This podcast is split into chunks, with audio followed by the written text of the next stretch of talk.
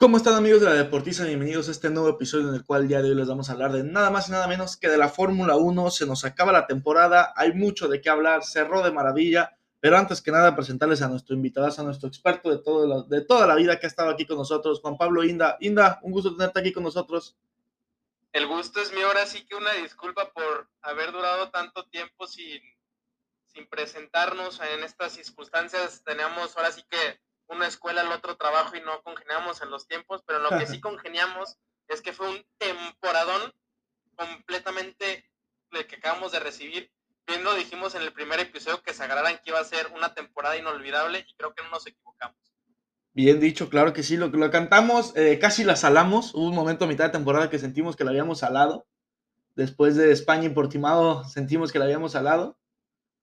Este, pero no, no, no, no nos dejó de ver. Temporadón, cierre espectacular, un cierre como lo queríamos. Bien dijimos, ojalá y se defina esta temporada en Abu Dhabi. ¿Y dónde se llegó a definir? Abu Dhabi.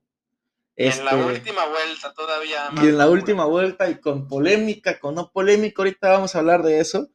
Este, primero que nada hablemos del Gran Premio de Abu Dhabi. Este, nomás antes de eso, un resumen rápido de lo que no habíamos hablado. Este, Max ganó en México. Eh, Max gana también en, en el circuito de las Américas, ajá, en Austin. Eh, luego Lewis con su motor eh, espectacular en Brasil. Este, después nos vamos a Jeddah, donde también gana Lewis con su motor.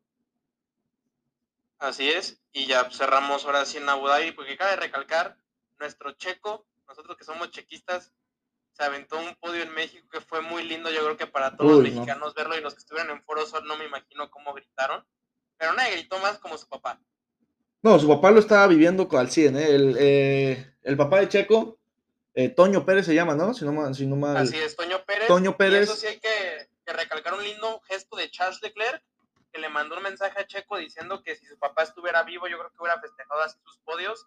Creo que eso habla un poco también de cómo se vive fuera el familiar que vive pues con estos, ahora sí que deportistas del deporte motor que pues arriesgan su vida día a día y creo que esta vez podemos decir que no hubo como tal algún accidente tan fuerte que pusiera en riesgo la vida de los pilotos, solo el que pues vimos que fue en Gran Bretaña, en Silverstone con Verstappen y Hamilton fue de los más fuertes, pero en más ahora sí no tuvimos uno como Román Grosjean, o sea, no Bueno, es que ese fue un accidente que la verdad llevábamos rato también sin ver, ¿no? Un accidente así en especial con fuego. completamente. Este, Pero de todos no estamos hablando que fueron más limpios este año los pilotos. A ver, a ver, a ver. Chuchín se rapó porque no hubo safety car en Mónaco. Así de limpio estuvo el campeonato. Con eso y pues Mazepin también, que vamos a tocar un tema más adelante. Vamos a hablar, claro que sí, Mazepin. Hay que, hay que disculparnos con el joven ruso, pero ahorita vamos a pasar en eso adelante. Este, pero sí, totalmente como dices, este, un año limpio, que es lo bonito, ¿no? Ver la carrera que se, se pelearon, eso sí, a, a rueda, rueda, a muerte, ¿eh? O sea, limpio de no hubo mucho toque, sí hubo, en carreras hubo toques innecesarios, pero a, comparación de otras temporadas no hubo muchos toques, no hubo muchos choques, pero peleado el campeonato. De todo, donde vieras, arriba, abajo. Claro que fue mucha influencia que el próximo año pues cambiamos completamente el reglamento y los equipos tenían que ahorrar lo mayor posible. Claro porque pues sabemos, y eso sí lo tenemos que recalcar, un aplauso para el equipo Alpine, que fue el que menos tuvo en su campeonato de destructores con menos de un millón de euros entre los dos carros. Y con todo y que en la primera carrera se les, se les jodió un carro de Alonso por una bolsa de sándwich, ¿no? Sí, no. La mejora en el equipo Alpine. de eso como si hubiera sido ayer, ¿no? Sí, sí, sí, sí, sí. No, no, no. Este, ahorita hablaremos de todo, todo, todo lo de la los campeonatos de cada uno, cómo quedó, pero vamos cerrando primero el Gran Premio de Abu Dhabi, que acaba de pasar la carrera, cómo lo vivimos. Este, primero que nada, Verstappen campeón del mundo, lo cantamos, lo soñamos, ¿cuántas veces no lo hicimos en el simulador del videojuego de Fórmula 1? Escuchar esas palabras, Max Verstappen, eres campeón del mundo, you're the champion of the world. Puta, hasta que se nos dio. Y se nos dio, a mí se me sigue poniendo la piel chinita cuando escucho su primer audio. Que cabe recalcar que el primero que le habla es Alex Albon. Ah, sí, que, le grita. Albon empieza a gritar como loco. No, y Verstappen no me imagino cómo, cómo estuvo 24 añitos y ya es primer campeón del mundo. Están los cuatro más jóvenes, claro que hay unos más jóvenes. pero también hay que recalcar su temporada. Bueno, es que Fetel lo hizo en Este- pañales, cabrón.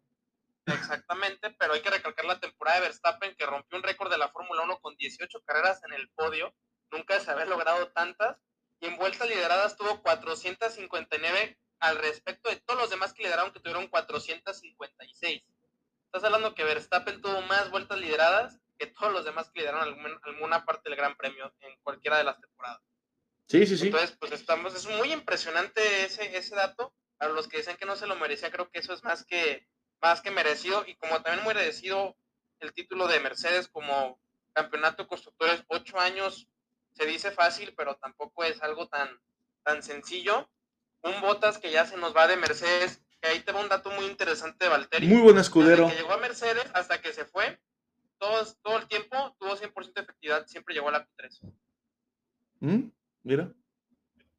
Eso también te habla de que el piloto finlandés A ver, Tenía el punto piloto finlandés es un piloto muy infravalorado en muchos sentidos. Obviamente se le exigía mucho porque tenía un Mercedes y la dominancia que ha tenido, bien dijiste, Mercedes, ocho años siendo el campeón de constructores, no es fácil conseguir. La única manera de conseguirlo es con el, acto, el auto perfecto y desde que llegó la época, la era híbrida, ha sido el auto perfecto, ¿no? Yo creo que por eso se le exigía siempre estar en esos top 3, top 2.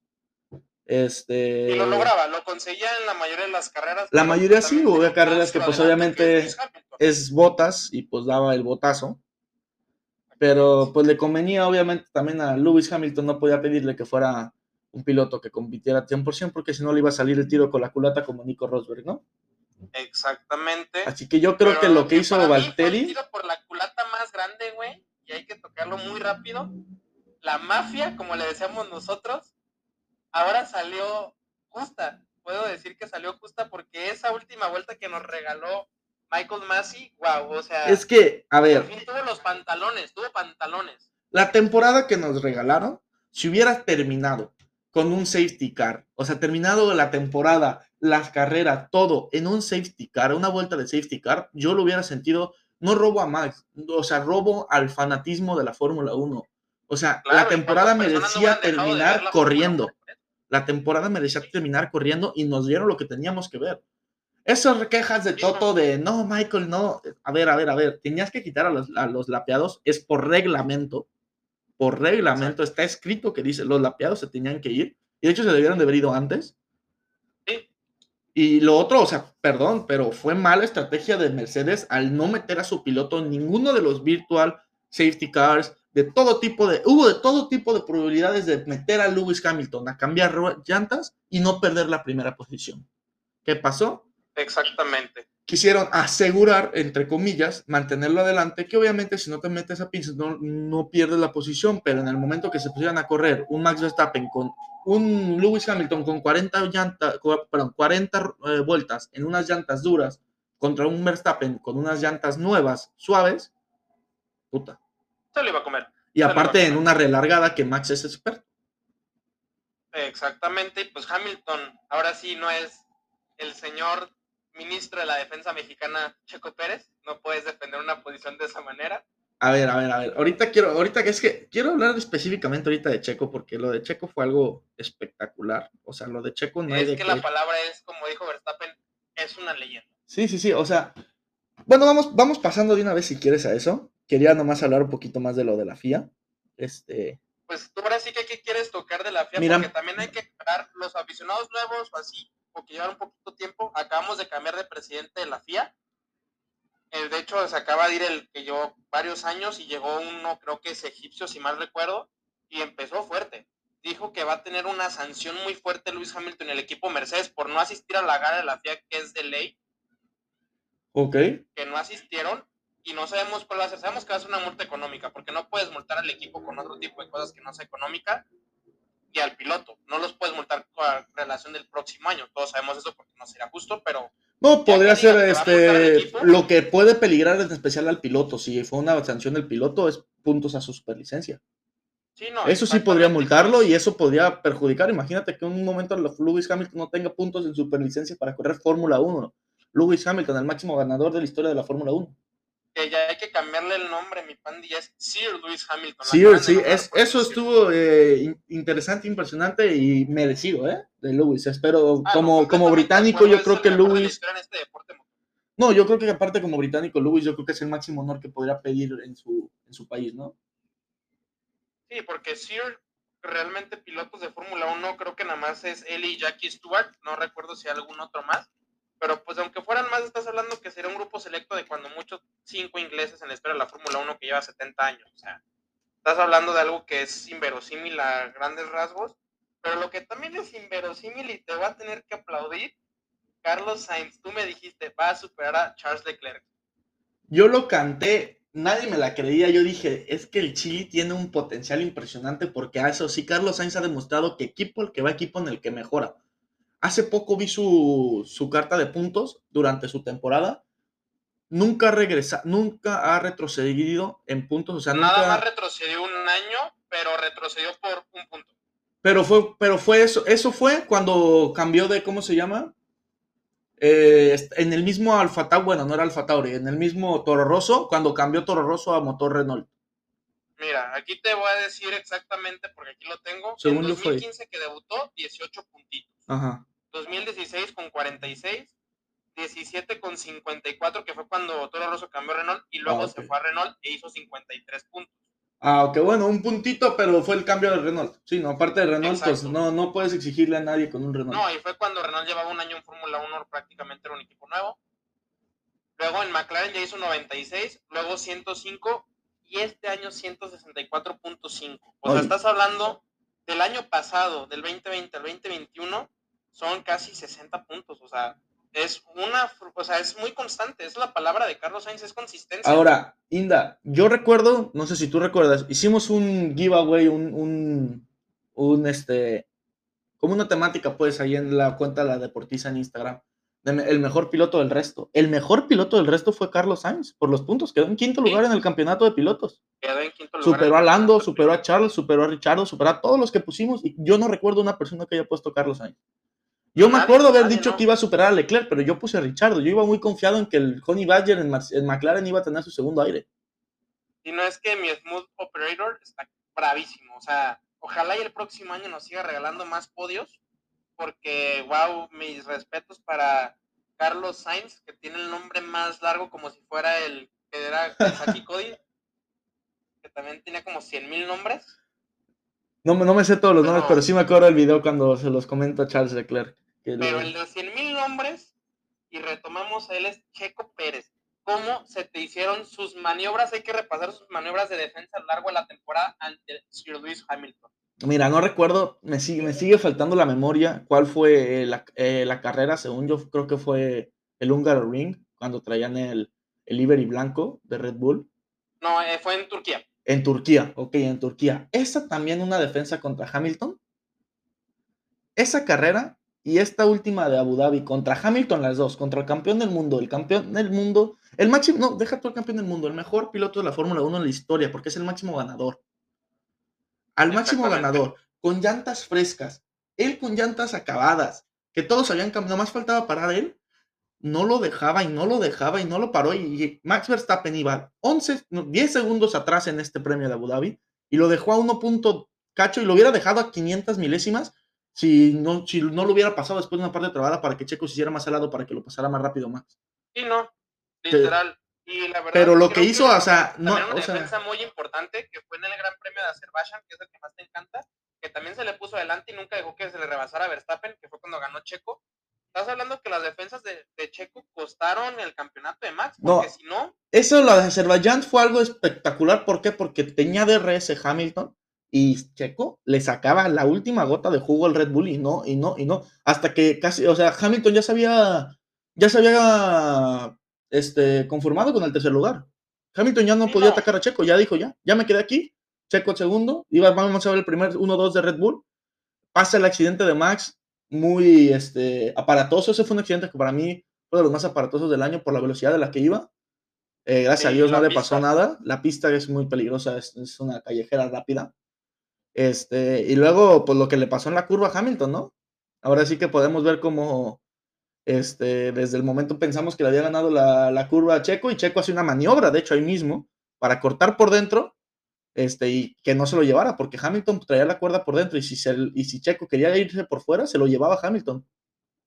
no. Chocaban ahí verdad, y se hacía un creo caos. que este, eh, ahorita podemos decir que Checo se acaba de ganar su renovación hasta 2023 con este tipo de maniobras. O sea, Lo que hizo en este el Gran mexicano. Premio de Abu Dhabi es lo que más pesa, no solamente por el campeonato de Max, sino porque siempre es muy importante cómo cierras más que cómo abres, dicen el año. ¿Por qué? Porque es como te ven los equipos y es como te firman. no, y exacto, y aparte quieras o no, para el carro del 2022, Checo ya lleva un año trabajando ahí en, en la oficina de Red Bull. O sea, estás hablando que el año pasado pues era un carro que ya se había trabajado y Checo solo llegó a poner sus medidas y manejar el carro, pero esta vez Checo ya lleva trabajando un año completo en el carro, da sus opiniones, da todo. Y algo que, que me gustó mucho fue como Max, independientemente que en la carrera dijo que era una leyenda, después ella diciendo que gracias a Checo este campeonato se pudo lograr y que él quiere trabajar con Checo muchos años más. Eso nos está hablando que Max Verstappen, que sabemos que es la joya de la Fórmula 1, junto con varios pilotos, pero ahorita es el número uno, literalmente. No, es que a ver, así seguir sencillo. Trabajando con, con Checo te habla muy bien. Es que así de sencillo. Max Verstappen dijo, le dijo a Red Bull, yo quiero hacer esto con ustedes 10, 15 años más. Y luego dice, pero yo quiero tener a mi lado a Checo Pérez. Eso a nosotros como mexicanos, como fanáticos de la Fórmula 1, puta, nos está diciendo que podrían, que Max podría pedir a Checo de coequipero los años que quedan. Porque sabemos que Sí, Checo es un piloto espectacular. Este, lo que hizo ahora sí que. O sea, a mí me encanta más que nada la frase que dice Checo is a legend. O sea, Checo es una leyenda. Este, lo que dice Max. ¿Por qué? No, Porque, y que o sea, el que ingeniero le comenta, es un absoluto animal. O Sí, sea, sí, sí, absolute ánimo. O sea, de que, puta, o sea, tantos años Max estuvo peleando que, que podemos, a- acabamos de aplaudirle al mismo Carlos Sainz, pero el mismo Carlos Sainz no pudo, no, bueno, nunca le dieron la oportunidad, pero nunca pudo ayudar allá a Red Bull a Max. Este, después llega Richardo, con Richardo chocaron, pelearon y todo, y Richardo tampoco tenía lo necesario. Llega Gasly, Gasly, una suerte muy mala, competía mucho mejor en Alfa Tauri. Llega Albon, Albon también no le faltaba, le faltaba, y llega Checo, dice, denme cinco carreras, a la sexta te gana, te empieza a pelear, o sea, tuvo sus altibajos, ¿no? Mira, sí, no. Mira, hasta, hasta te está dando la razón el carro que va pasando. eh, pinche Civic enojo. Este, Y, y algo que también quiero, quiero decir, nosotros que hablábamos de las estrategias y que decíamos que era un, íbamos jugando tenis entre las estrategias, yo creo que ahora vamos a cambiar la analogía al fútbol. es que tenis era muy corto. Minuto 90, minuto 90, o sea, ganó. No, no, no, no, no, no, no, no, no, al 120, güey, se fueron a tiempo, se- ganó como el Atlas ganó el campeonato en el quinto penal en muerte súbita. Sí, no, aparte me encanta si las personas que vieron los comentaristas la carrera en inglés, normalmente entrevistan a, pues, a los directores de carrera y así, y entrevistaron a, a Horner como en la vuelta 35, cuando Hamilton estaba muy lejos, y le dicen, ¿tú qué necesitas para ganar? Y dijo Horner, un milagro. Literal dijo, necesitamos un milagro, y ese milagro no es nada más y nada menos, yo creo que la persona que va a tener los mayores Red Bull de por vida, Latifi. Mira, el verdadero héroe de la historia resultó siendo Latifi. Nos burlamos todo el año en que si Mazepin podía solucionar un campeonato, en que si George Russell, en que si Latifi, entre que si Michael eh, Mick, eh, Mick Schumacher.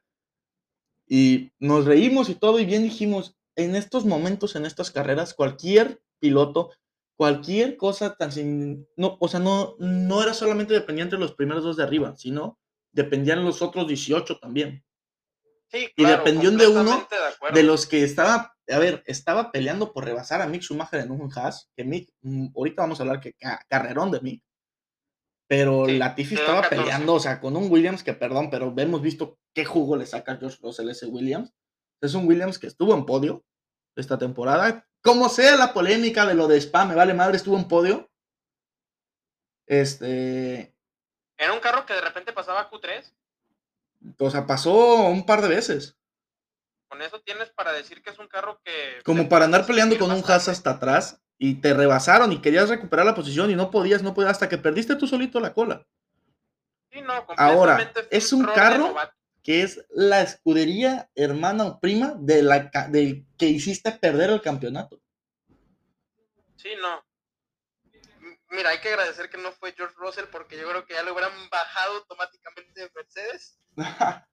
no, saben que Russell es la joya, pero Latifi, o sea, después de lo- todo lo que está pasando, eh, de lo que se viene, y con todos los pilotos que se están quedando, o sea, estamos hablando de que el campeón de la Fórmula 2 no tiene plaza.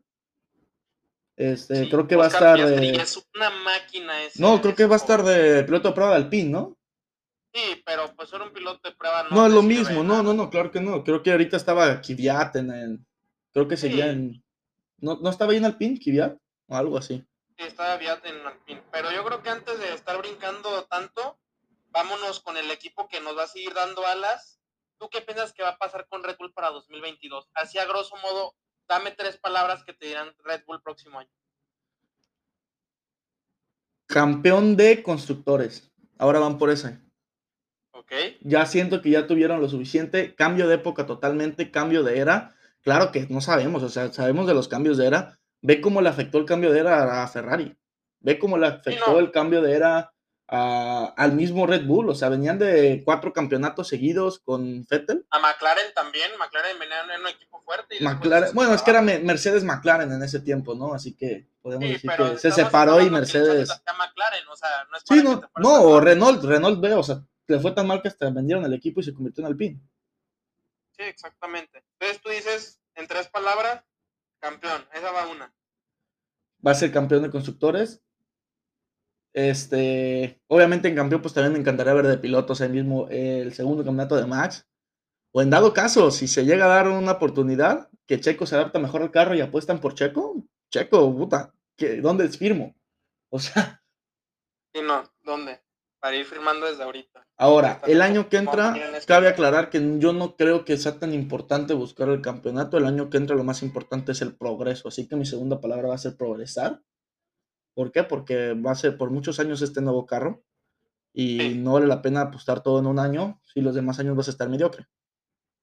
Exactamente. Hay que progresar y ver cómo se va a poder crecer en ese carro. Y la tercera va a ser ser fieles, ser fiel a su estilo de, de... Ahora sí que una frase que me sigue manteniendo y sigo teniendo en la cabeza de nuestro buen amigo Daniel Michel. Michel, un saludo.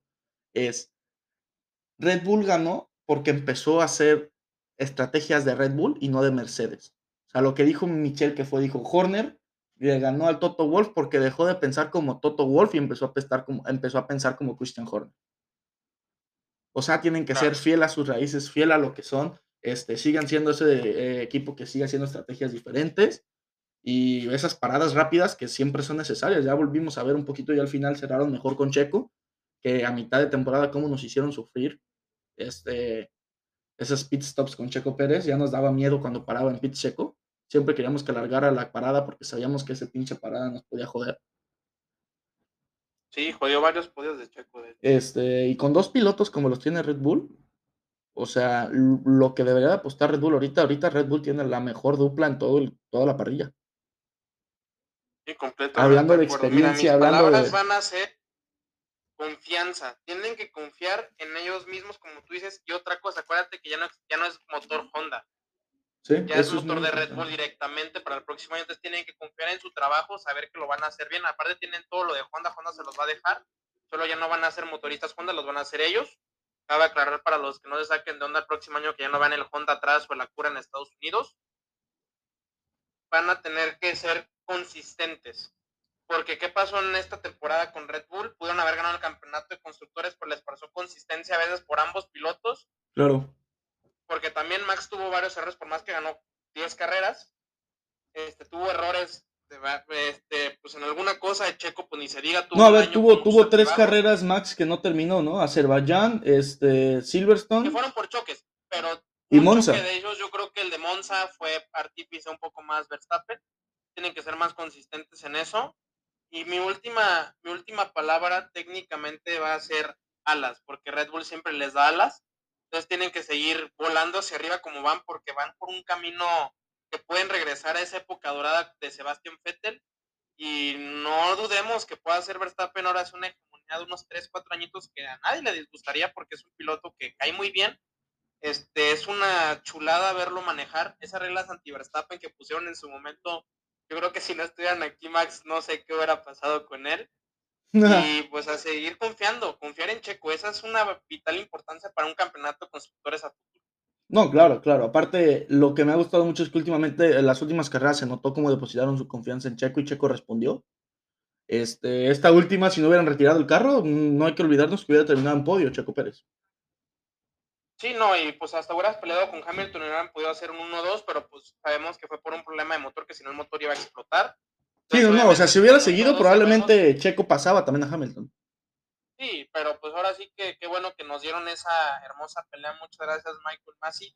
Esperemos que ya Mercedes no te siga dando tanto dinero por debajo del agua y llegue a escorrer otra vez a los carros. Pero ahora sí te agarremos al, al equipo campeón de campeonato constructores, ocho años ocho años, toda la era híbrida fue de ellos. Fíjate que tuve muchas personas, tuve muchas personas preguntándome, oye, ¿por qué este video de Toto Wolf celebrando si perdieron, güey?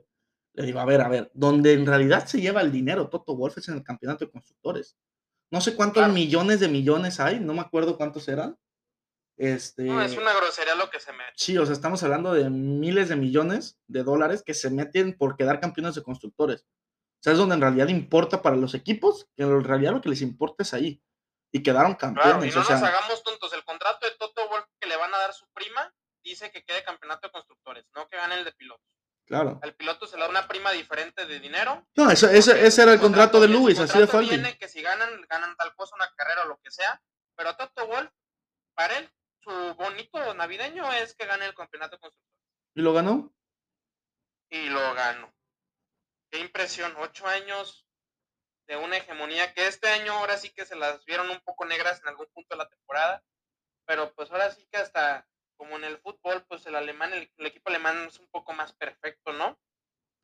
Y pues también la dupla de este pilotos están más acostumbrados a los dos carros. También hay que aclarar eso porque si Checo hubiera tenido sus mejores carreras, uno o dos podios que le faltaron, hubiera ganado Red Bull, pero el hubiera no existe qué bueno me da por el equipo de Mercedes que pudo cerrar la era híbrida como la empezó, con una hegemonía total en ese aspecto. Pero pues a ver cómo nos va, cómo vas a, cómo ves tú a, Russell para el próximo año. Mira, primero antes que para pasar de Russell, primero que nada quiero decir, merecido lo de Mercedes, ocho años merecidos, ¿por qué? Porque han trabajado, han conseguido a la gente, a miles de miles de trabajadores que tienen desde la fábrica, desde los que están, eh, de, todo, todo el equipo, todo el equipo han hecho perfección en ese carro, han hecho ese carro perfecto. O sea, algo así que el carro no les ha fallado, no les ha dejado de ver. Este, lo que pudo haber dejado de ver alguna de las estrategias y todo, pero el carro de Mercedes, que lo que viene siendo representando el campeonato de constructores, construyeron el mejor carro posible por los ocho años. La era híbrida es era Mercedes, de hecho yo creo que la podemos dejar de llamar era híbrida, yo la llamaría la era Mercedes. Este, y es algo de aplaudir, es algo impresionante que nos tocó vivir. Nos dieron campeonatos aburridos, sin duda, porque, puta, ¿cómo, cómo competirle al auto perfecto? Pero nos dejaron sí, no, cerraron. hablando que antes Hamilton el campeonato lo ganaba con un promedio de 67 puntos. No, no, no, lo ganaba así de sencillo, lo ganaba cuatro fechas antes, lo llegó a ganar en, en Austin. En México, en México, en México también. En México antes era antes que Austin. Lo llegó a ganar en varias pero sí, claro que es un reconocimiento muy grande para el equipo Mercedes. Y aparte también dicen que lo de Toto celebra, también hay que sernos mensos, también ya había pagado, o sea, ya habían pagado la fiesta, pues ya, pues no te queda otra y pues también que disfruten que, que fue un año muy bueno independientemente, claro que les pesa no haber ganado el campeonato de pilotos, pues aquí no, teniéndolo tan cerca, pero pues también te habla de que un tema diferente. no, a ver, hay que celebrar porque cerraron el año, completaron ya todo. Gracias a Dios lo que tuvieron fue salud, no hubo ningún accidente fuerte, nadie chocó feo, este, acabaron todos bien, se preparan para el año que entra y hay que festejar que siguen adelante. Siguen siendo el mejor equipo, siguen siendo el equipo a vencer. O sea, por más que Red Bull sea campeón de pilotos con Max Verstappen, el piloto para mí que sigue a vencer el año que entra no es Max Verstappen, es Lewis Hamilton. No, es Lewis Hamilton completamente de acuerdo. que sigue siendo, o sea, sí, no es el campeón actual. ahí también para levantar la manita fuerte. Exacto, o sea, lo que vamos a ver va a ser otra vez, no va a ser a la gente eh, persiguiendo el número uno, que va a ser Max Verstappen, va a ser la gente persiguiendo el número 44 de Lewis Hamilton. Y, así, y así va a ser hasta que se retire. Así va a ser, así de sencillo. Ahora, tu pregunta que pasabas de George Russell, ¿qué espero el año que entra? Espero primero que nada un año de adaptación, ya que George Russell le tocó uno, eh, nomás estaba en un tipo de carro de Fórmula 1 que son los híbridos, la época híbrida.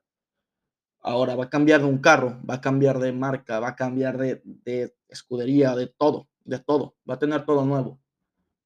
La ventaja que tiene es que todos van a cambiar de auto. Por más que sigan en su misma escudería, todos cambian de auto.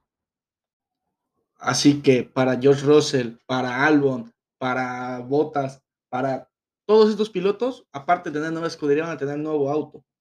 O sea, podremos decir que es una ventaja porque va a cambiar también de auto Lewis Hamilton, también Max Verstappen, también Charles Leclerc, también Carlos Sainz, también Lando Norris, gente que ya está acostumbrado a su auto en su, en su marca, ¿sabes? En su escudería. Sí, claro, ese cambio es muy interesante y yo creo que ahorita no te puedo decir dónde tengo... No, es que no sabemos si el auto va a ser más rápido. No, no sabemos si el auto va a ser... No, es que no sabemos si el auto va a ser más rápido, si va a ser más lento, si se va a manejar igual. Eh, recordemos que también cambian las llantas a 18 pulgadas. Este, o sea, es un cambio totalmente diferente. Este, que puta, no, no hay, no podemos predecir nada. No, no hay predicciones ahorita. Por ejemplo, pues tú que tú, dirías, dime tres palabras para Mercedes del próximo año como en Red Bull. Eh, tienen que, primero que nada, continuar la hegemonía. Ok. ¿No? O sea, no sé si me voy a entender, pero, o sea, continuar con lo que han logrado, este, la misma mentalidad que lo que tiene más que nada lo que le puede dar a Mercedes Lewis Hamilton, que Lewis Hamilton tiene mentalidad de ganador, tiene mentalidad de campeón, este, es un experto en eso y es lo que le contagia a la gente. algo que podemos admitir es que Lewis Hamilton es un gran líder, en especial con su gente. Así que yo creo que tienen que continuar con esa hegemonía de Mercedes. Una, dos, este, algo muy importante va a ser la manera en la que se actualice Mercedes, ¿sabes? Este, La manera en cómo, cómo trabaja el equipo Mercedes con el, nuevo, con el nuevo sistema de autos, ¿sabes? Los autos ya son casi todos iguales. Este, sabemos que acá los autos eran muy diferentes. Este, ¿cómo? Pues Mercedes era muy conocido por unos circuitos, Red Bull era conocido por otros circuitos. Ahora todo va a cambiar, ya no va a haber circuito Red Bull, ya no va a haber circuito Mercedes. ¿Por qué? Porque no tenemos idea de quién va a dominar en qué circuitos. Así que algo que tienen que hacer es una buena actualización Mercedes. De no, o sea, no confiarse. ¿Por qué? Porque llevan, o sea, perdón, pero está, no está mal confiarse cuando llevas ocho años ganándole a todos en el mismo circuito, ¿sabes? Claro. O sea, pero ahora, ahora tienen que, no pueden confiarse, pues tienen que actualizarse bien, más que nada Mercedes o sea, yo diría que unas viene siendo que continúen con la hegemonía, la actualización y lo más importante, buscar ser campeones otra vez. Claro. De ambos, de ambos. Eso es lo que es Mercedes. Mercedes es un ganador. Pero la palabra sería ganador. Mercedes es un ganador, Mercedes es un perfeccionista. Así que Mercedes tiene que continuar ahí, por la línea del ganador. Sí, claro. Yo la primera que usaría sería cambio de chip. ¿Por qué? Porque simplemente, claro que te da un gusto ser campeón de uno, pero eres perdedor de otro. Porque no hay otra palabra, eres perdedor. Sí, sí, sí. Porque perdiste el primer lugar, aunque siempre el primero que pierdes es el que cae en segundo, güey. Sí, el segundo lugar es el primer perdedor. Exacto. Tienen que seguir consistencia, es otra palabra que tienen que seguir. Ocho años, pueden llegar nueve, diez, no sabemos. No sabemos qué vaya a pasar, lo que les repetimos. O sea, por más que nos guste este deporte, yo creo que ni los máximos expertos ahorita te pueden decir qué va a pasar para el próximo año porque es completamente incierto y creo que eso es algo muy bonito. Y otra palabra es cambio generacional. Creo Hola, hola. Tenemos, tuvimos un problema técnico ahí. Inda, ¿me escuchas? Ah, ¿me escuchas? Sí, ya, ya, ya de regreso. Este, ¿Te acuerdas más o menos en qué me quedé? Te quedaste en cambio generacional. Ok, necesitamos un cambio generacional. ¿Por qué? Porque por más que está ahí Luis Hamilton, tenemos que comprender que George Russell es la apuesta de Mercedes a futuro, por algo lo acaban de subir. No, es que Hamilton tiene 37 años, güey. Sí, no, estás hablando que cuando mucho aplica un Kimi Raikkonen y le quedan cuatro años, pero esos cuatro años van a ser buenos o vas a vivir lo suficiente para convertirte en un villano, te va haciendo el héroe todavía en Mercedes. Claro. Digo, yo no creo que haya manera con lo que ha conseguido Hamilton en irse como villano, ¿sabes? Pues mira, no este podemos decir así porque puede ser que haga una temporada horrible, que ojalá y no, porque será muy triste para el deporte motor, pero pues puede llegar a pasar, o sea, no sabemos, te digo, puede ser que Mercedes tenga el peor Mercedes en la historia y no puntúen tanto, no sé, no sabemos qué vaya a pasar. Y... Sí, sí, eso sí, pero, o sea, por más que tenga la peor temporada, que sean el nuevo Haas, así, así de mal, Hamilton no se puede ir, no se, va, no se va a ir como villano ya en la historia de la Fórmula 1. Eso te lo puedo asegurar. Claro. O sea, no. Pues que yo creo que para mí puedo decir que sí fueron un villano de la temporada y muy triste porque yo les tenía una apuesta muy fuerte. Aston El equipo de Woking, no, el equipo Woking McLaren, ¿cómo dejaron ir ese tercer lugar tan seguro que tenían? Qué impresionante.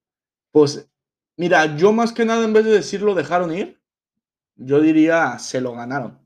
O sea, yo le aplaudo más eh, lo que logró hacer Ferrari que la mala actuación de McLaren, ¿sabes? Porque McLaren estuvo ahí y McLaren... Como nada más Ferrari quita a Matías Binotto y empiezan los resultados buenísimos. Sí, sí, quitaron a Matías Binotto, este, se notó la actualización del carro y la llegada de Carlos Sainz, que yo lo dije y lo repetí y lo voy a volver a repetir y voy a siempre decir se los dije, porque yo se los dije. Carlos Sainz es mejor piloto que Charles Leclerc ahorita. Tal vez a futuro no, porque tiene más futuro Charles, sin duda. Eh, Carlos va a cumplir 27 años, 28. Este, 27. 27. Charles tiene 21, 22. 23. Es lo mismo, mierda. Este, es lo mismo. o sea, hay diferencia de edad y todo. La apuesta a futuro es Charles. Sabemos que el carro 1 de Ferrari era Charles todo el tiempo, el de Leclerc. Pero ese 55 dominó con los podios ese 55 le dio los puntos para estar vivo a Ferrari y poderle ganar el campeonato de constructores, el tercer lugar, que era el mejor del resto que otro equipo, que nomás recuerdo haber dos, tres personas en nuestra, en nuestra temática haber puesto Ferrari como campeón del resto. Sí, no, y aparte estás hablando que, o sea, la diferencia de puntos entre, Mercedes tuvo 613.5, Red Bull 585, Luego llega Ferrari con 323. Estás hablando que era una diferencia abismal. No, bueno, los primeros dos, por eso, por, algo los llamamos el resto. Por eso no. Exacto. O sea, son el resto, ¿por qué? Porque esos dos equipos estaban en otro nivel. Están en otra atmósfera, están en otro y fíjate que de todos modos, al final Ferrari sacó bastantes puntos porque McLaren tuvo 275. O sea, estás hablando que sí le sacó bastante al final. No, al final, desde, desde después del triunfo de, de Richardo en Monza, Richardo volvió a Eso sí es algo impresionante, ¿eh? y es un dato a recalcar. McLaren fue el único equipo que logró el 1-2 en toda la temporada. Sí, sí. Lo, lo demás. 1-2, o sea, ni Red Bull ni No, Red Bull, Red Bull y Mercedes lograron 1-3 a, más, a máximo. 1-3 nomás. Este. el 1-2 jamás lo pudieron concretar. Y lo único otro equipo que ganó fue Alpine. Sí, no, estamos hablando de, de una grosería de, de, de temporada pero pues a ver, ¿tú cómo ves a McLaren el próximo año? Con, la dupla que tienen. ¿Ya tenemos que estar empezando a emocionarnos con otro mexicano o crees que el Honey Badger va a tener su reivindicación? Mira, cambio otra vez el carro. Vimos cuánto le cuesta adaptarse al carro este Richardo. Lo vimos en Renault en la primera temporada. Hasta el final pudo sacar un podio. Sí. Cuando hizo que se tatuara este Ah, no, eso fue la segunda temporada, ¿no? El tatuaje. de este Cyril. Sí, el Cyril. Pero igual, hasta el final se pudo, este, como consolidar Richardo con Renault.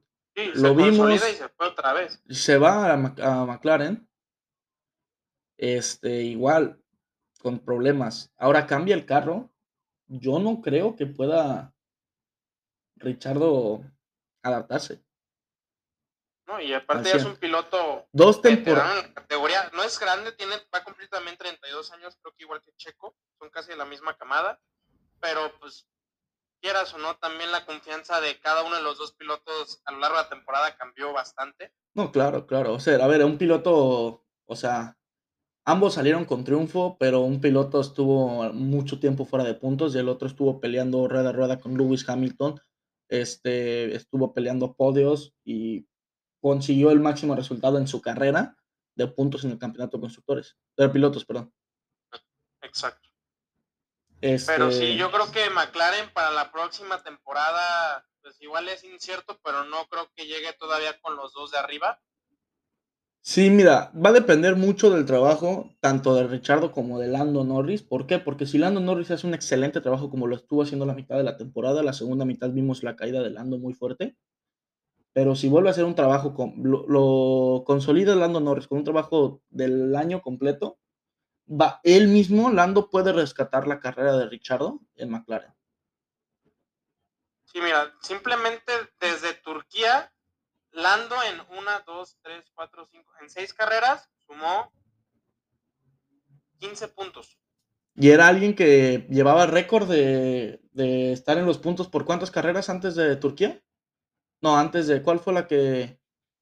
Spa, ¿no? Antes de Hungría y Bélgica, pero llevaba 10 carreras en los puntos.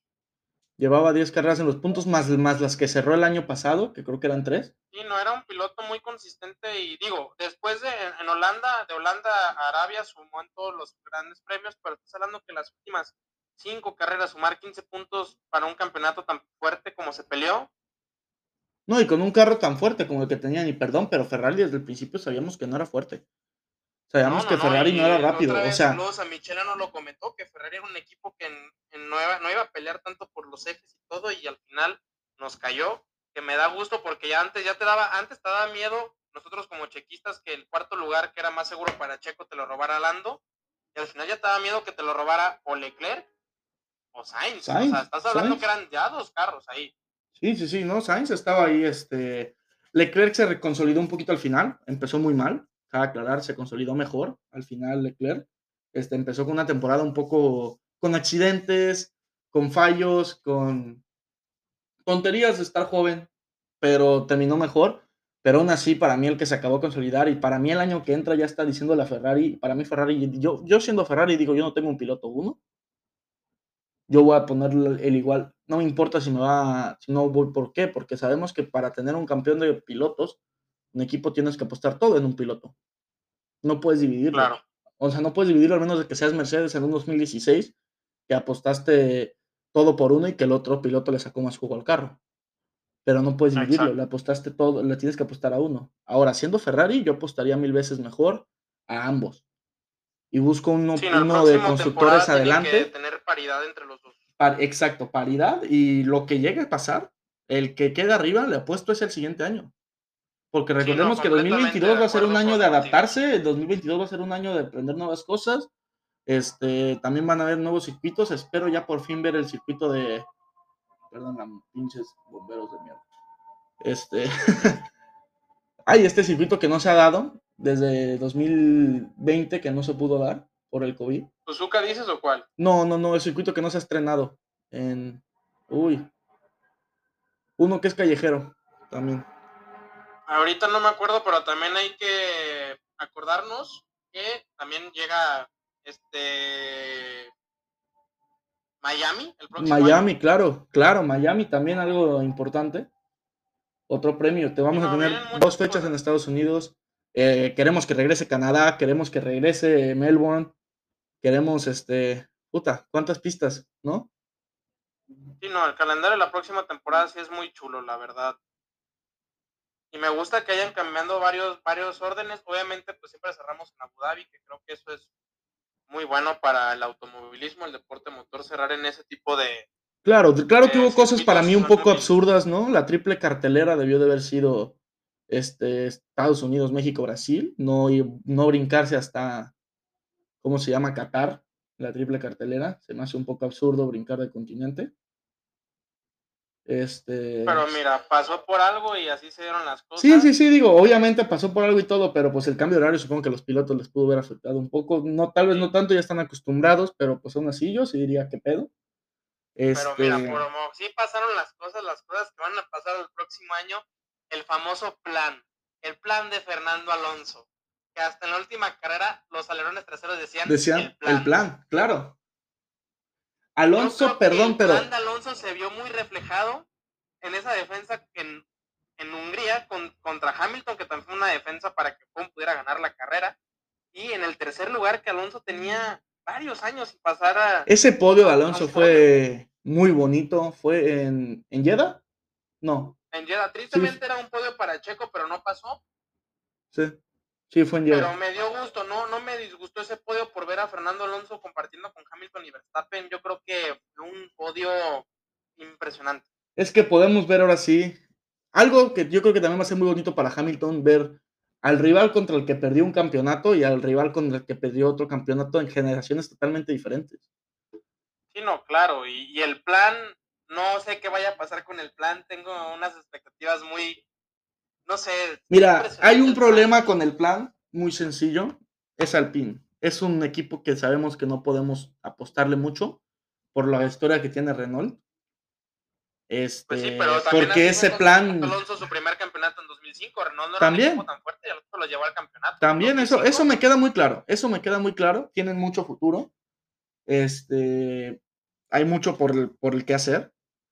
Pero para el siguiente año, yo no sé si sea lo, o sea, como para ilusionarnos tanto, pero hay algo que sí lo tengo claro. Yo quiero vivir lo suficiente y que Alonso siga corriendo lo suficiente para verlo ganar su tercer campeonato del mundo, que moralmente para mí ya sería el, cuarto. Que se te muere es Chuchín, ¿eh? Saludos, Chuchín. Yo creo que ah, tú fuiste de las personas que más festejó ese podio, no lo creo, que claro que sí. Que claro que también moralmente para Chuchín y... También boda de Chuchín, cabe aclarar, boda de Chuchín. Este, para Chuchín y para muchos eh, aloncistas, moralmente es el cuarto. Campeonato del mundo sería, estarían buscando el cuarto. Para muchos ya tiene tres Alonso, me incluyo. Este, pero sí, lo de Alonso sería, sería muy bonito. Eh, hay algo que me preocupa un poco ahí. Para mí, el, el indicado coequipero para el plan no es Ocon. ¿Por qué? Porque lo vimos un carrerón cuando ganó. Lo que logró Ocon fue impresionante. Mis respetos, mis aplausos. Pero también vemos lo consistente que es. Y para Alpine, un piloto que acaban de renovar hasta, renovaron este año hasta 2024 y cuando le pagaron, tardó como cinco carreras en responder, entrar en puntos. Sí, pues de hecho en todas las, no, no puntuó en ocho carreras en toda la temporada. O sea, Ocon para mí no es la, no es la, no es la, ¿cómo, cómo lo digo? La opción. La opción para Alpine. Por ejemplo, Fernando Alonso no puntuó en seis, pero estás hablando que Alonso llevaba fuera en la Fórmula 1 tres años. Y Ocon no. No, no, no, pero. y Alonso, perdón, pero Ocon llegó a ganar por, por un milagro de Dios que hubo un desmadre. Gracias a Botas y a. Creo que fue Fettel. Y a Norris. No me acuerdo todos los, todo, el, todo el desmadre que hubo en esa carrera. Sí, que este Hamilton no entró a pits, que largó solo, que fue un desmadre. Todo, todo ese show, por eso estuvo este, Ocon adelante. Y luego la defensa impresionante de Alonso. Fue, por Alonso ganó con. Pero, con, pero, pero Alonso logró cosas sin Ocon impresionantes. O sea, ese podio impresionante. Unas qualis de Alonso, puta, que lo vimos peleando. Este, lo vimos en segunda, en segunda parilla, segunda fila. Sí, no, fue algo impresionante. Y al que tristemente no lo pudimos ver pelear porque su carro no daba y ya se acabó una una carrera de Fórmula 1 de 20 años fue Kimi Raikkonen. Se nos fue ahora sí el, la joven promesa finlandesa Kimi Raikkonen del deporte motor.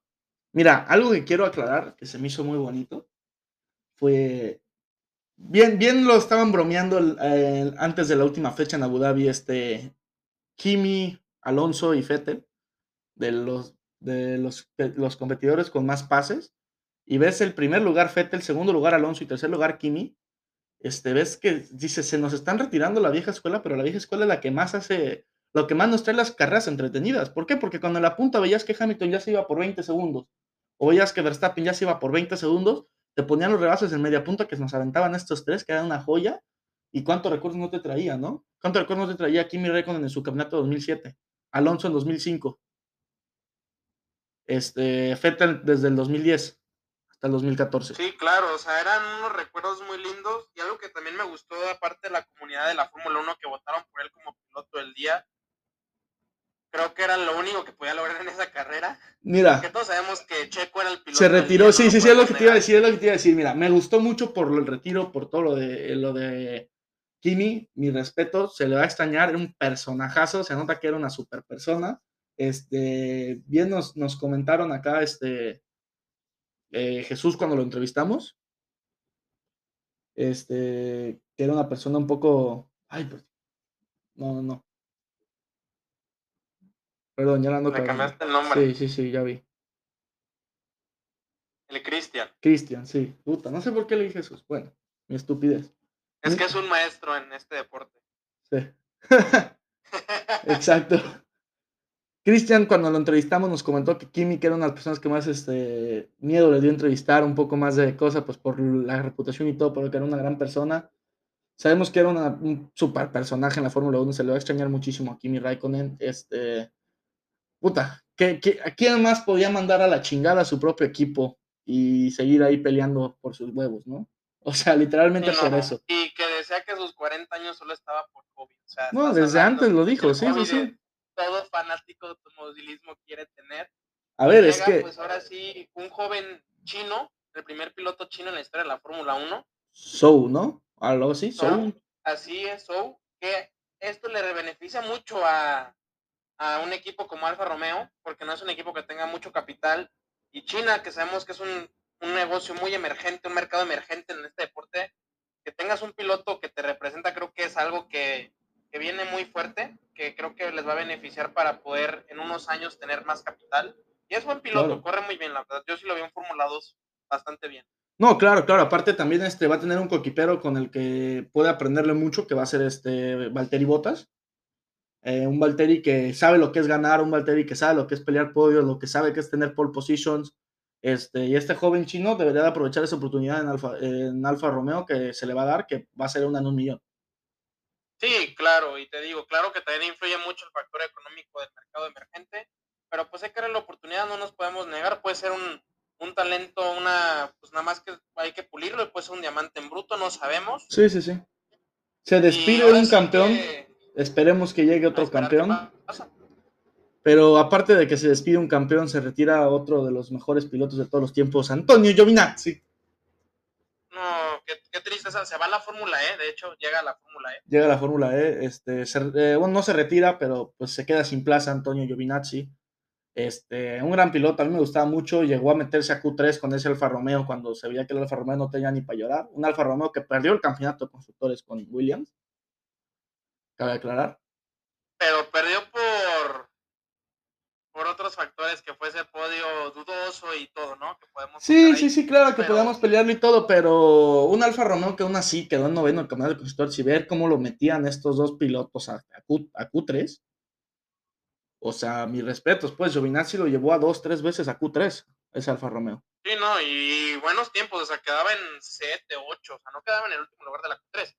No, no, peleó bien, este, quedaron muchas veces en puntos ambos pilotos bien peleados. Este, y bueno, se van dos pilotos, muy buenos pilotos, que la verdad para mí eran pilotos que merecían seguir en plaza. Kimi por razones personales se decide retirar.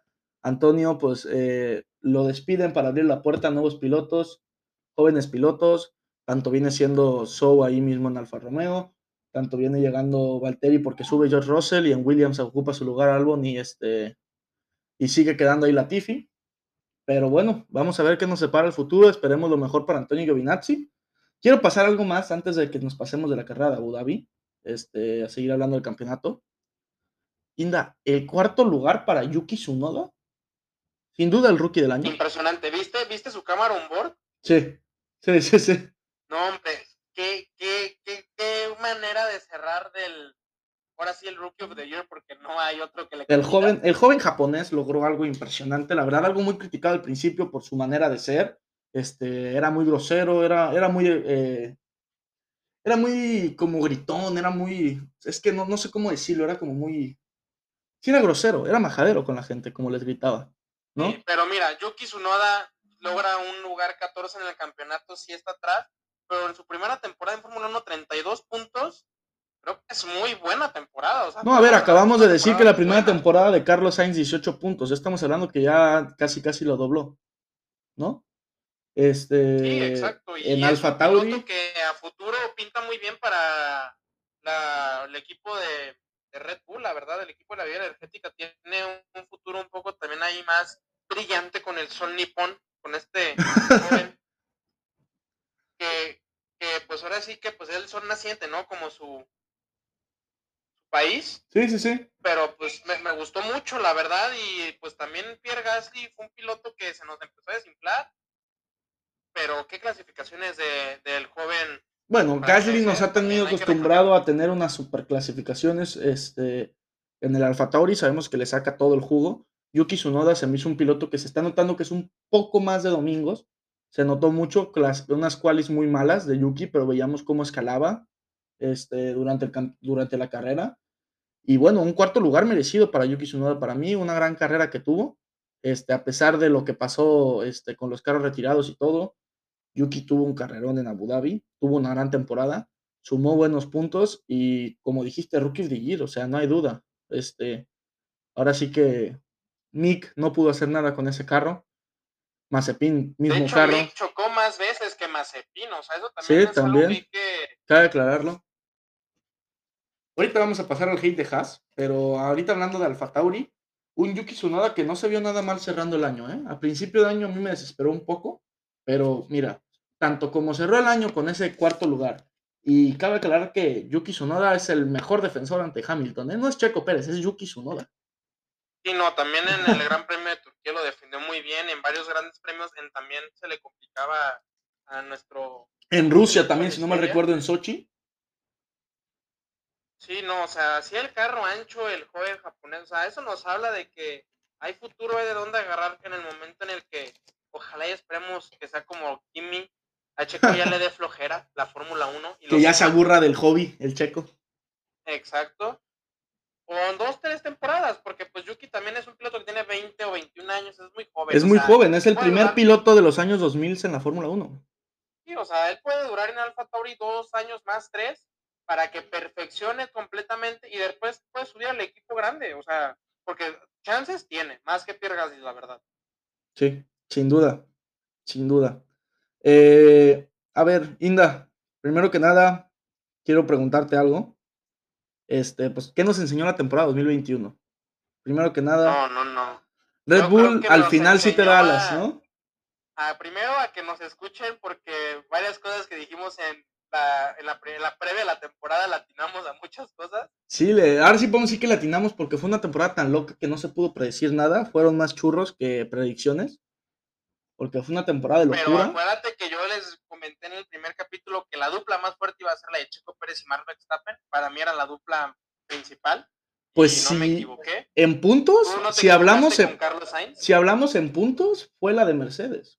No, sí, pero hablamos en general, hablando de pilotos, entre los dos el com- Ok, ok, como la química y todo completo. Exacto, la química entre ellos dos fue muy fuerte. Sí, Yo creo que algo que nos, que nos enseñó mucho esta temporada es volver a vivir las carreras.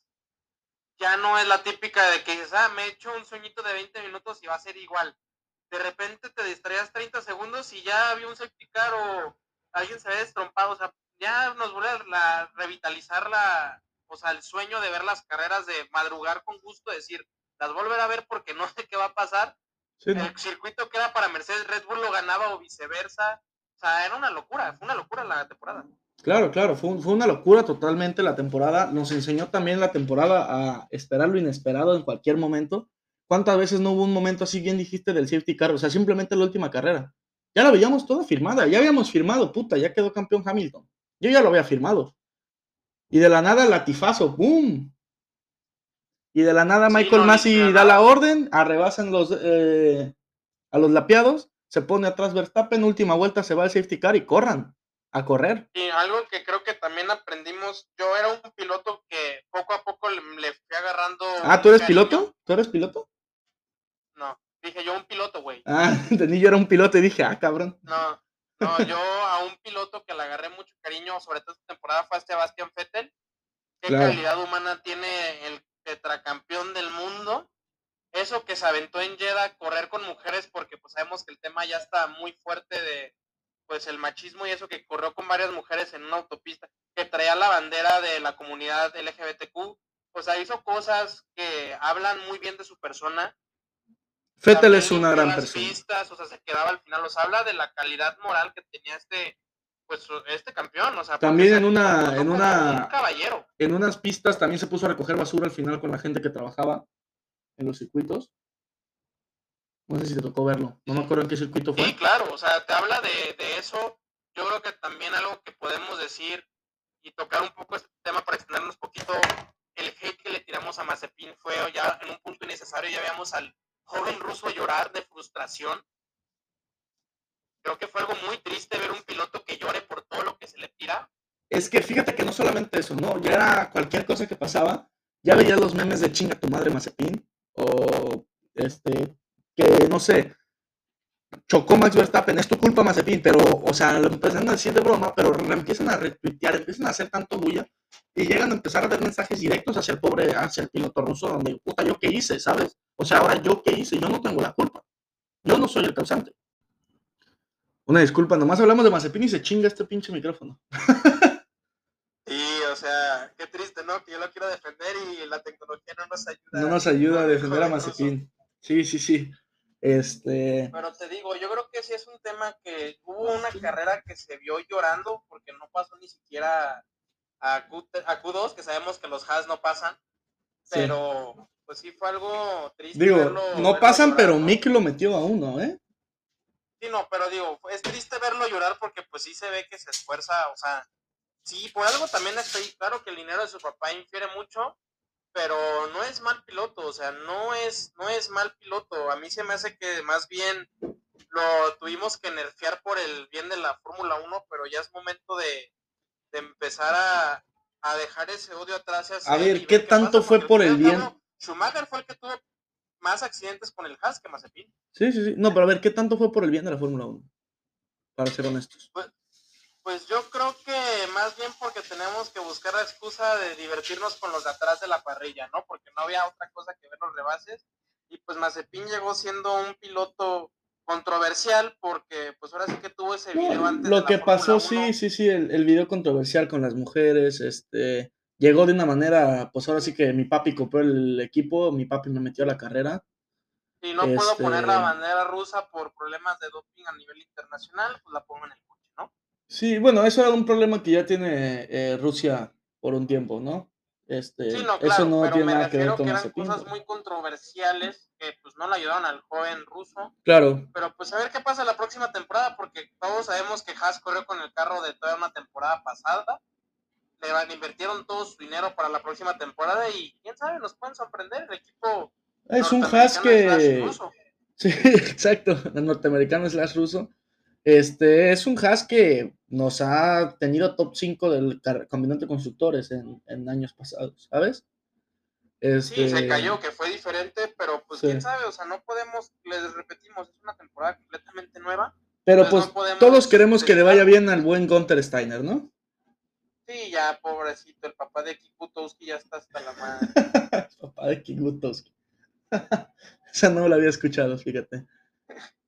¿Y cómo ves Pero también yo creo este? que no estamos hasta la madre y tenemos que volverlo a tocar es Botas. Algo que me enseñó esta temporada de Botas es que pobrecito cuando se queja en la estrategia que les dijo que era dos paradas, no lo metieron en Francia, que Sí. no le dan el mejor motor, que le cambian el motor al final en Abu Dhabi por el más viejo, o sea, son cosas que a mí me dio mucho gusto, la neta, ver la santa borrachera que atraaba el Terry Botas. Ah, cuando se aventó y hizo, sí, no, no, se puso, ay, se desahogó, ahogó las penas. Y no, literal se desahogó y qué bueno porque es un piloto que por el bien del deporte motor tiene que seguir ahí.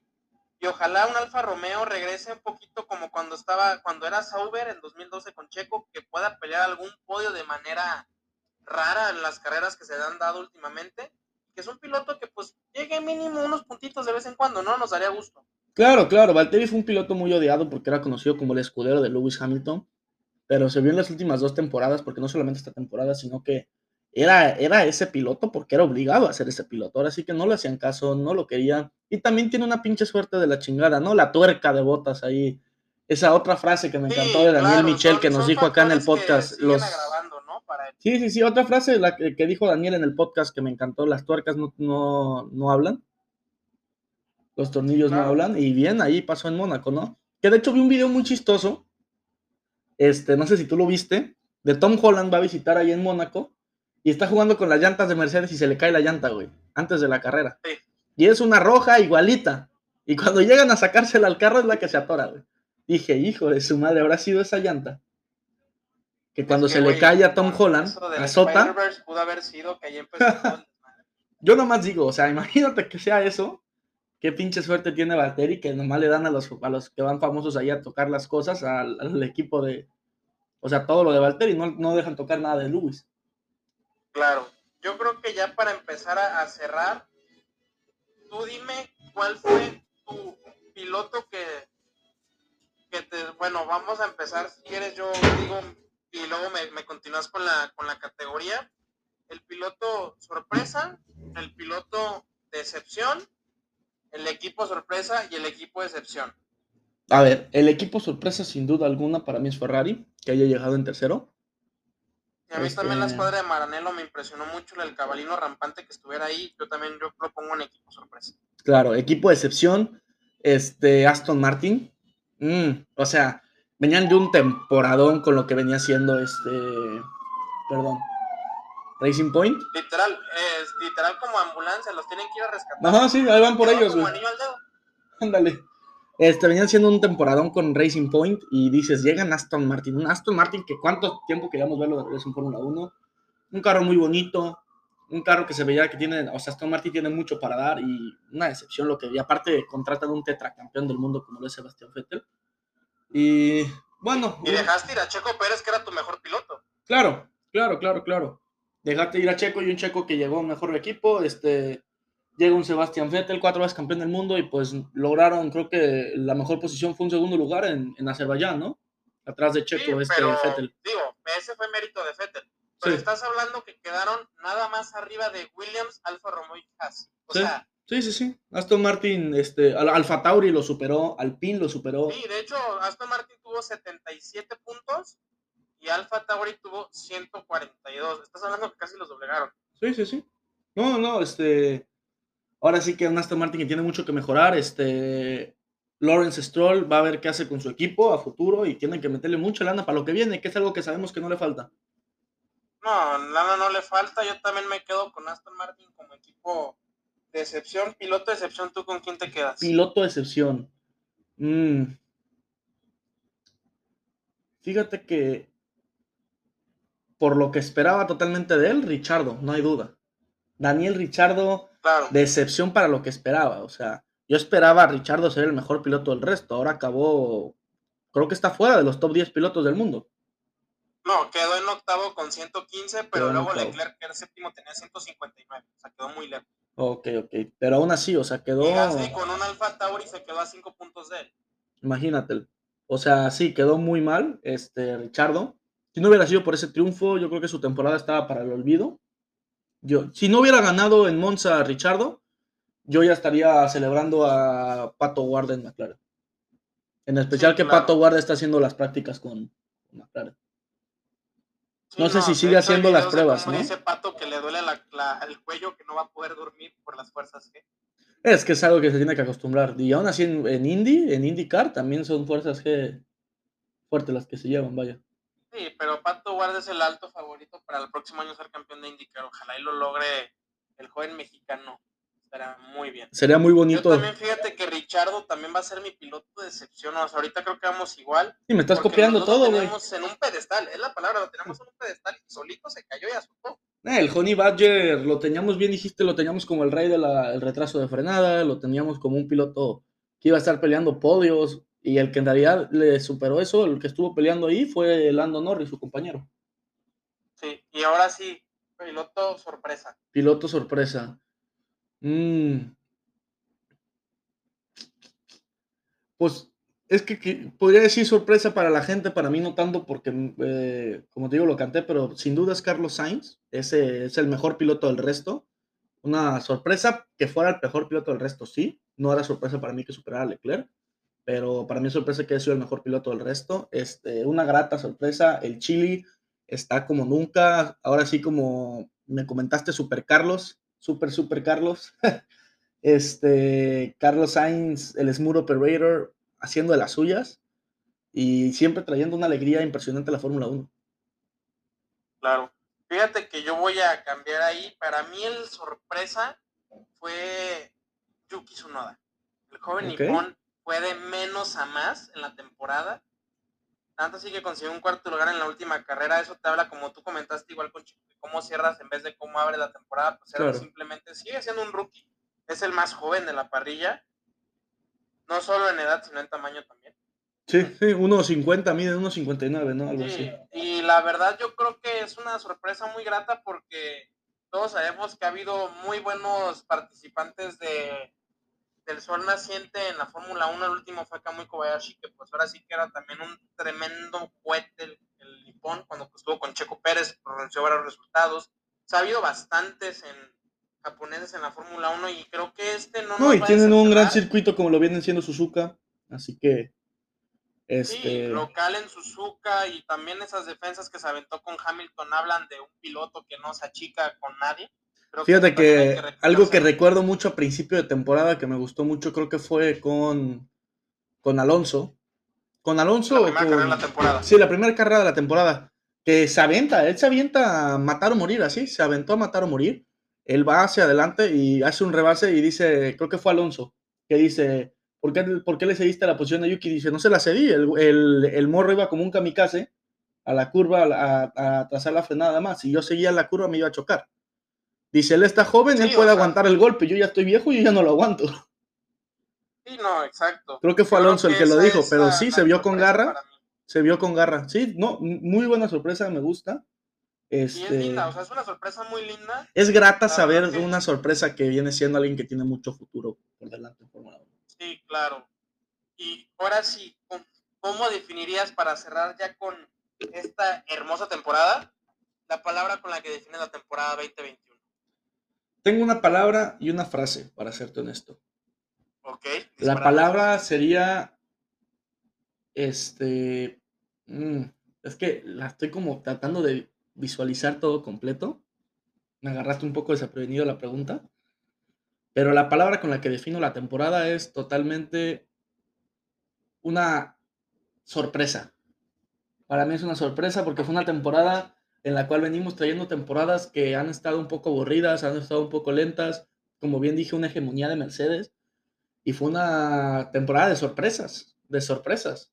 Eh, tuvimos cuántos pilotos en podio, pilotos arriba del podio, tuvimos a Richardo, tuvimos a Ocon, tuvimos a, los de siempre, a Hamilton, a Verstappen, tuvimos a Checo, tuvimos a, o sea, hubo de todo tipo arriba, sorpresas, carreras muy, o sea, de sorpresas que de la nada tuve ya la carrera ya definida, ya no veías que nada pasaba y un safety car, o que empezaba a llover, o que llegó a pasar este, que no se pudo arrancar la carrera por Spice, se dieron tres vueltas en safety car, o hubo de toda locura, una sorpresa la temporada.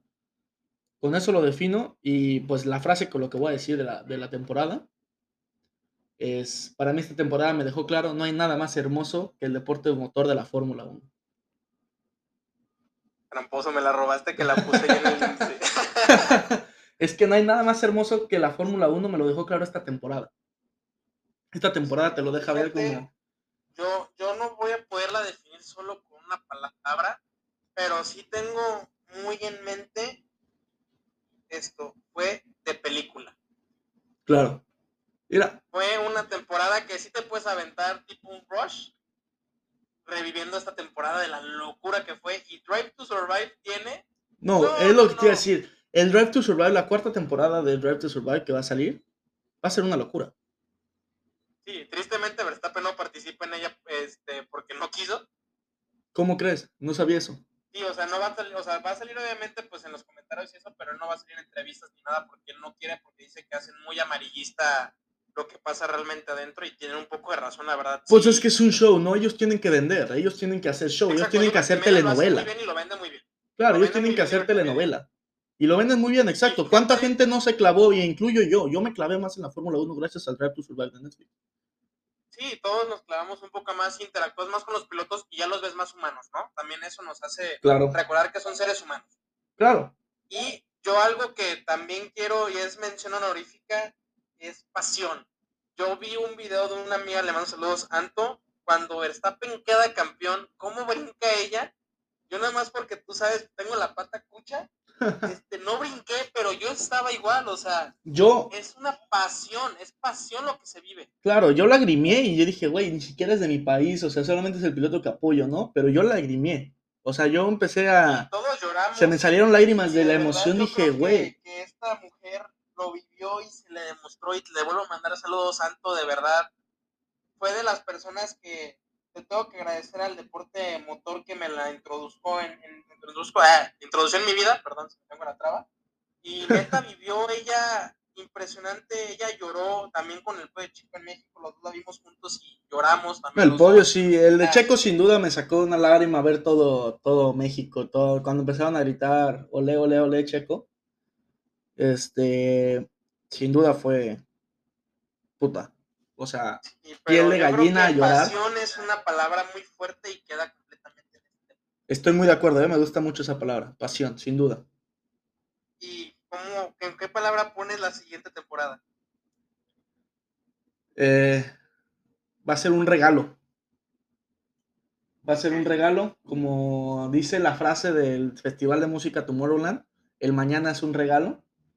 El- lo que viene siendo, bueno, el futuro es un misterio, el presente es un regalo, dice. Yo creo que el futuro que, lo que viene, sí, sí, sí. Lo que viene, lo que viene al futuro va a ser un regalo, va a ser un regalo la temporada, nos van a regalar una temporada de aquellas. Sin claro, duda. fíjate, mi palabra va a ser incertidumbre. Porque no sé qué esperar. O sea, tengo Sí. esa espinita de que puedo decirte ahorita todo lo que quiero que vaya a pasar, pero yo sé que puede ser completamente lo contrario. Y por eso también a los que nos escuchan, primero es darles las gracias por, les fallamos un poco y también una disculpa por problemas entre los dos, pero para la próxima temporada sí les prometemos, como dice Checo, never give up, ahora sí no nos vamos a dar por vencidos para entregarles todo. Volvemos más fuertes en cada, cada temporada, fue nuestra primera. Y Gracias por sí escucharnos y apoyarnos durante toda la temporada. Toda la temporada nos Ahora sí apoyaron, que nos escucharon. Lo que se viene fue una temporada muy linda. Muchas gracias por dejarme compartir este proyecto contigo, hermano. De verdad, se viene el próximo año. Vamos a tener una intro directamente de puro Fórmula 1 para estar dejar de poner solo las, las pit radios, sino que ya vamos a tener una introducción más formal. Claro. En redes sociales vamos a estar más fuertes. Estamos trabajando Y en ahora todo. sí que vamos a estar trabajando en la mano con, vamos a tratar de conseguir más entrevistas, más dinámicas. Tenemos varias personas que venden productos de Fórmula 1, a lo mejor hacemos un giveaway antes de la temporada, no sé, podemos hacer muchas cosas. Ahora sí que es darte primero a ti las gracias por dejarme compartir este deporte que es una de mis pasiones contigo, güey, que yo sé que también te encanta. ¿Algo que tú quieras decir, nene? Primero que nada, agradecerte mucho por uh, creer en mí en este proyecto y quer quererte unirte. Cerramos esta temporada de Fórmula 1. Sé que les he fallado mucho este, a los oyentes en, de, en, muchos deportes. El tiempo lo he tenido encima. Eh, lo crean o no, me he pasado más tiempo analizando que hablando de todos los demás deportes. Eh, como, como saben, quiero meter todos los deportes posibles. Eh, algo que le he tenido mucho a continuidad gracias a Tinda, que me has dicho, hey, vamos a grabar, vamos a hacer esto, yo te hago el índice, yo hago todo esto. Este, obviamente veo las carreras, pero poder organizar todo y poder tener un buen análisis siempre me has apoyado, así que muchas gracias, Inda. Una disculpa a todos los oyentes, trataré de estar obviamente más conectado con todos, trataremos de levantar la deportiza un poco más. Gracias por esta gran temporada de Fórmula 1, felicidades a Max Verstappen, felicidades a Checo, felicidades a todos los pilotos, espero que esto pueda llegar hasta sus oídos. Este, y muchas gracias a Tinda por apoyarme, por creer en nosotros, por seguir en la deportiza, y tú sabes que eres un miembro más de la deportiza para nosotros. Así bueno, que, claro este, que sí. vamos a seguir aquí hablando. Veremos ya. Próximo episodio va a ser la previa del 2022. Vamos a ver, vamos a esperar a que salga más información. Vamos a esperar a que haya más análisis y vamos a traerlos. Gracias a todos los invitados especiales que durante todo el año nos vinieron a apoyar. Gracias a Jime, gracias a Posky, gracias a Daniel, gracias a Chuchín. Gracias a todos los que llegaron a venir con nosotros a hablar de Fórmula 1. Gran temporada. Cerramos con broche de oro. Esperamos eh, empezar el año que entra con todo y a darles adelante. Feliz Navidad, felices fiestas y feliz Año Nuevo. Ahora sí que disfruten con este regalo que nos brindó la temporada y que nos va a brindar unas alegrías para la próxima, eso lo tengo muy seguro. Muy claro lo tengo yo, claro que sí. Pues nos vemos hasta el siguiente año, señores de la Deportiza. Muchas gracias por escucharnos. Seguimos atentos. Cuídense. Chao.